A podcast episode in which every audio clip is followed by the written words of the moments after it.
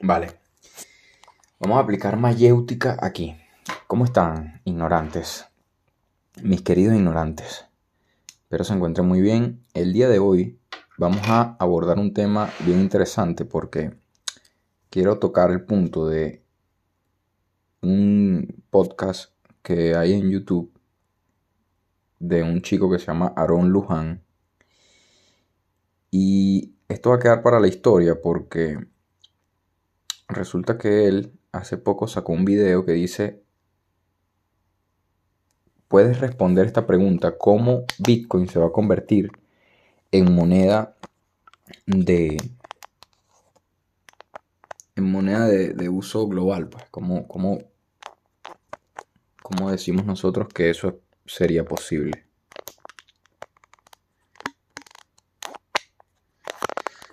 Entonces resulta que yo estaba pensando también eso. Yo estaba pensando también en eso.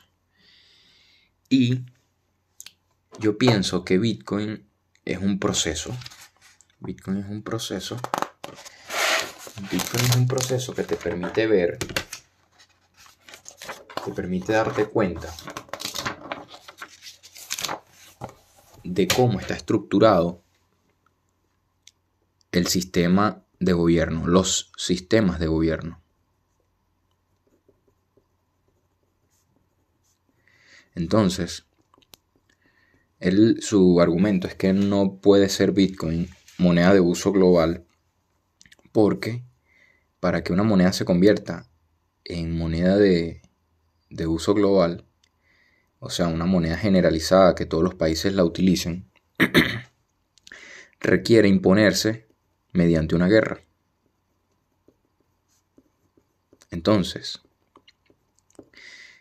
requieren imponerse mediante una guerra, pero ese es el punto de lo que, a mi parecer, lo poco que he aprendido de Bitcoin es que Bitcoin es un dinero pacífico. Porque porque además no, le no, representa a nadie, no, no, le pertenece a nadie. Es como... Es la primera vez creo que existe algo. Es como el pensamiento de la gente. Bitcoin es como el pensamiento de cada quien. Yo no puedo arrebatártelo a ti, tú no me puedes arrebatar a mí. Entonces, no representa un país, no representa una ideología,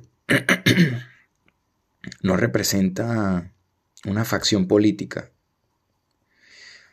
Cualquier persona, grupo, país, colectivo, o como le quieran llamar, puede usar Bitcoin. Bitcoin es como un, como un arma de fuego. Puedes usarla para defenderte o puedes usarla para, para, para herir a alguien. Bitcoin es como un cuchillo, puedes usarlo para cocinar o puedes usarlo para herir a alguien. es un cliché, pero es la, es la realidad. Y el cuchillo no distingue a la persona que la usa, igual que Bitcoin. Pero es la primera vez que algo que se parece a dinero puede ser utilizado por cualquier persona sin distinción. Siempre que, bueno, que tenga acceso a tecnología, ¿no? A teléfonos celulares, a equipos electrónicos y que tenga el conocimiento, por supuesto. Entonces, aparte de eso, está el tema de que él dice que como está respaldado en el dólar, bueno, está respaldado en el dólar por el caso de Estados Unidos. En el caso de Estados Unidos. Pero cada quien opera Bitcoin desde su desde sus intereses. Tal vez hay gente que utiliza Bitcoin para, para luego gastar en bolívares. El problema que tiene Bitcoin con la volatilidad es que no funciona como unidad de cuenta. Porque, o sea, no funciona como unidad de cuenta porque en este proceso de adopción que será muy, pero muy largo, Será el proceso más largo que, ha podido, que pudiera tener una moneda en la historia o algo que, que se utilice como un medio de intercambio. Es un proceso muy, muy a largo plazo. Porque Bitcoin ahora mismo, la puerta de entrada de la gente a Bitcoin es la especulación. Y la especulación, algunos por huir, huir de la inflación, y otros porque, bueno, porque simplemente quieren especular, quieren este, buscar ganancias.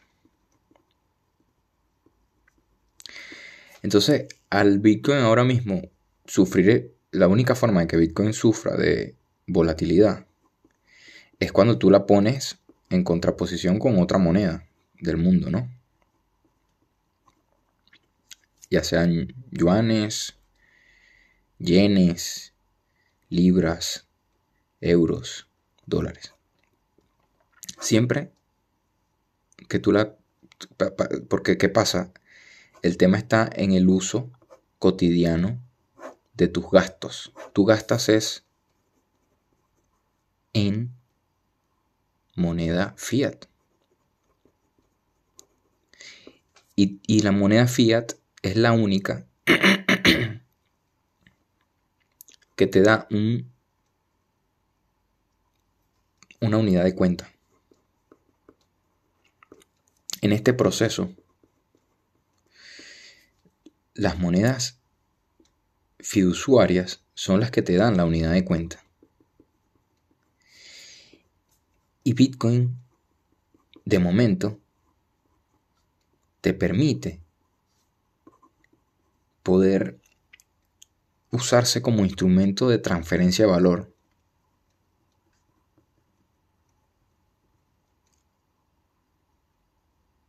descentralizado y sin depender de nadie. nadie ahora mismo puede puede puede evadir el tema de usar a, las monedas fiduciarias como unidad de cuenta. Todo el mundo, hasta el bitcoiner más bitcoiner, cuando va a un mercado, él saca la cuenta de la unidad de cuenta fiduciaria a cómo está el precio de Bitcoin. Es, imposible poder usar Bitcoin como unidad de cuenta por la volatilidad y ese proceso de adopción no se ha dado porque como no existe economía circular, Tú no puedes establecer el precio de un objeto o de un servicio en Bitcoin. Tú lo estableces es en la moneda fiduciaria porque es la que te da unidad de cuenta. Porque es la que, entre comillas, es estable. Sabemos que la inflación hace que el poder adquisitivo de la moneda fiduciaria no existe. O sea, no es que no existe, siempre va disminuyendo. Entonces, claro, al ir disminuyendo es algo que no está bajo tu percepción. Tú, tú simplemente, tú sientes que, este, tú sientes que las cosas están más caras. Obviamente las cosas suben de precio cuando hay inflación. Y tú sigues ganando lo mismo, la misma cantidad de fiat. Entonces es imperceptible eh, la pérdida de poder adquisitivo de alguna manera. O sea, tú no, tú no ves en tu cuenta de banco, si tú recibes mil euros de sueldo, cuando tú tienes pérdida de poder adquisitivo, no es que tus mil euros en el, en el saldo de tu cuenta van a fluctuar, como pasa con Bitcoin. Simplemente ese mismo dinero tiene menos valor cuando tú vas a adquirir servicios o productos productos y servicios. Entonces, en este proceso, entendiendo todo lo que acabo de hablar, que eh, ha sido de una manera muy errática, muy confusa tal vez, no sé si ha sido bastante claro con, el tema. No soy experto en economía, así que este, inflación, devaluación. No, no me sé los términos exactamente cómo van, pero lo, e, entiendo más o menos cómo funciona y cómo, cómo se, analiza la cuestión. pero entonces lo que quiero decir es que en ese proceso, Bitcoin ineludiblemente debe, este, Bitcoin tiene que usarse a la par con, el dólar. Eso, eso es así. ¿Cómo pudiera darse el proceso en el que Bitcoin se instaure como unidad de cuenta?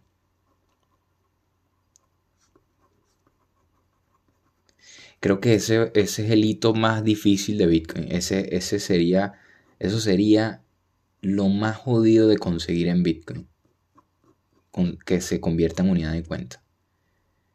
O sea, cuando Bitcoin logre eso, es porque las demás monedas en el mundo, los gobiernos cayeron todos. Pues, ya no hay, o sea, todo el mundo opera en Bitcoin. Pero imagínense todo lo que tiene que cambiar. Toda la estructura, cómo tiene que cambiar para que Bitcoin sea usado como unidad de cuenta. Ahora, vamos al mismo tema del oro. En la época del oro, cuando no existía el sistema económico actual, la gente intercambiaba con oro sin tener este, las capacidades que tiene Bitcoin de ser transferido de, manera inmediata, eh, con una portabilidad alta. Entonces, simplemente Bitcoin pudiera ser, pudiera convertirse en en, oro, en la, o sea, en unidad de cuenta, como se convirtió el oro en unidad de cuenta.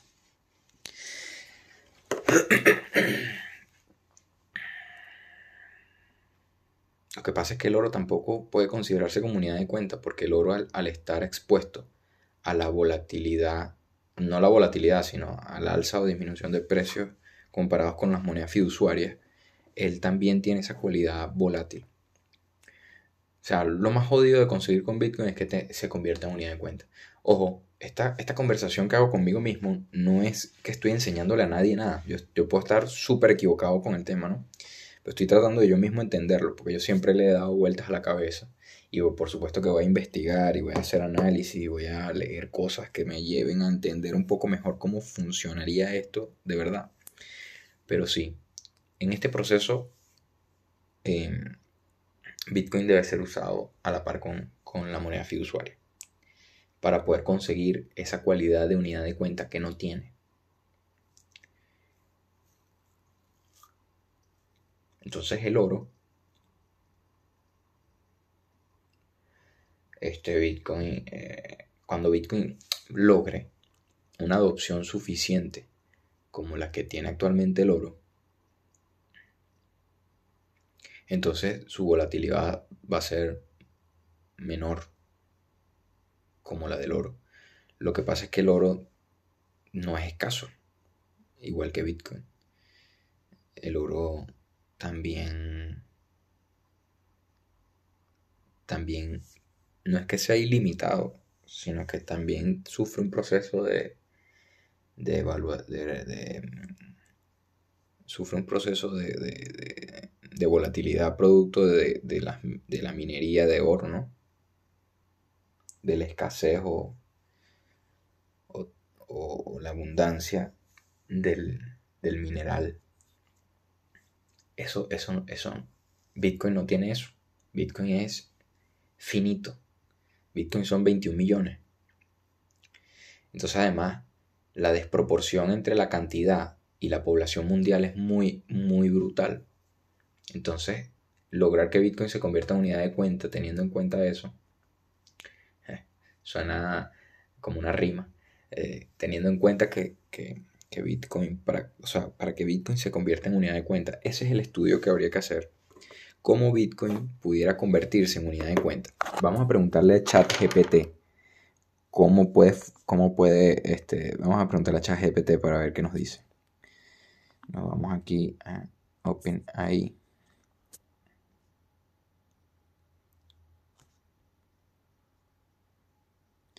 Cómo Bitcoin pudiera convertirse en unidad de cuenta. Bitcoin podría convertirse en unidad de cuenta en varios pasos. Mayor adopción. Para que Bitcoin se convierta en unidad de cuenta efectiva, debe haber una mayor adopción generalizada de la criptomoneda. Esto significaría que una gran cantidad de empresas y personas deberían aceptar Bitcoin como forma de pago y transacción. Esta estabilidad de precio, estabilidad de precio. Para ser una unidad de cuenta efectiva, Bitcoin tendría que mantener un nivel de estabilidad de precio. Esto podría lograrse a través de una mayor adopción y liquidez. Y liquidez, pero liquidez de qué? Porque Bitcoin es, este, o sea, Bitcoin no, no está expuesto a, a emisión, sino limitada. Y también podría ayudar a la, regulación, a la regulación del mercado criptográfico. Facilidad de uso. Bitcoin también tendría que ser fácil de usar y accesible para la mayoría de las personas. Esto podría lograrse a través de una mejora en la experiencia de usuario en los intercambios de criptomonedas. Apoyo gubernamental. Apoyo gubernamental. La aceptación del gobierno y la regulación favorable también podrán ayudar a Bitcoin a convertirse en una unidad de cuenta efectiva. Si el gobierno apoya y regula el uso de Bitcoin, esto podría aumentar la confianza de las empresas y personas en el uso como una moneda estable. Es que ese es el punto, ¿eh? O sea, apoyo gubernamental. Es que no, no va a pasar porque Bitcoin no lo puede controlar el gobierno. De momento, ¿no? Eso es otro punto que me gustaría analizar. Que era otro debate que es otro melón que, que se puede abrir por ahí, ¿no? Que es el tema de qué pasa si un gobierno, este, que, seguramente en Bitcoin tal, estos, estos debates ya se han dado, ¿no? Pero qué pasa si un gobierno logra em, adquirir la mayor cantidad del, volumen de Bitcoin, del Bitcoin, de la, de la liquidez de Bitcoin que existe, o sea, del, ¿cómo se sostiene? Eso tiene un nombre. Pero bueno, de la cantidad em, emitida hasta el momento de Bitcoin, si el gobierno tiene la capacidad de... El gobierno tiene la capacidad de imprimir toda la cantidad de dólares que le da la gana, ¿no? Entonces, si el gobierno intenta comprar todo el Bitcoin que existe y lo logra obtener, pudieran destruir Bitcoin, ¿no? Creo yo. Alguien, alguien que escuche esto, por favor búsqueme en Noster o escríbame por Fountain alguna, algún, algo que me pueda explicar esto, porque tengan en cuenta que este es un podcast de un ignorante analizando cosas desde la mayéutica, ¿no? Fíjate ustedes el nivel de mi ignorancia, ¿no? Eso no quiere decir que no haga el esfuerzo por, por seguir tratando de, de entender. Pero bueno, para eso es esto, ¿no? Para ver la interacción con la gente y que la gente también aporte sus ideas. Tengo que leerme otra vez este, el patrón Bitcoin de Saifedean porque seguramente las respuestas están ahí. Lo que pasa es que no las, he, no las he internalizado lo suficiente como para explicarla de manera adecuada. Entonces, bueno, el tema de que el apoyo gubernamental, el gobierno lo que tiene, ahí es en donde entra también el concepto de minarquista que, Juan Ramón Rayo eh, más o menos habla, ¿no? Un gobierno, Bitcoin pudiera concretar, lograr que, los gobiernos sean lo que tienen que ser, ¿no? Empleados públicos. Y no sea una empresa privada con un monopolio de la violencia que someta a la población y en una retórica en la que supuestamente ellos trabajan para el pueblo, resulta que el pueblo es el que trabaja para ellos. Entonces, bueno, apoyo gubernamental, la, aceptación del gobierno y la regulación favorable también podrían ayudar a Bitcoin. Bla, eso ya lo hablamos. En general, convertir a Bitcoin en una unidad de cuenta efectiva requeriría un esfuerzo conjunto de la industria criptográfica, los reguladores gubernamentales y los usuarios finales. Esto no. Eh, chat GPT, discúlpame, pero estás equivocado. Esto voy a publicarlo en Twitter para ver las respuestas de la gente. A ver qué, opina la gente. Eh, y en Nostr también. Lo voy a publicar en español y en inglés. Espero que, me puedan dar sus comentarios al respecto. Les mando un abrazo y creo que vamos a terminar este, este episodio por hoy. Ya tenemos casi 20 minutos, que me parece suficiente. Bueno, queridos ignorantes, les mando un abrazo a todos. Nos vemos en el próximo episodio.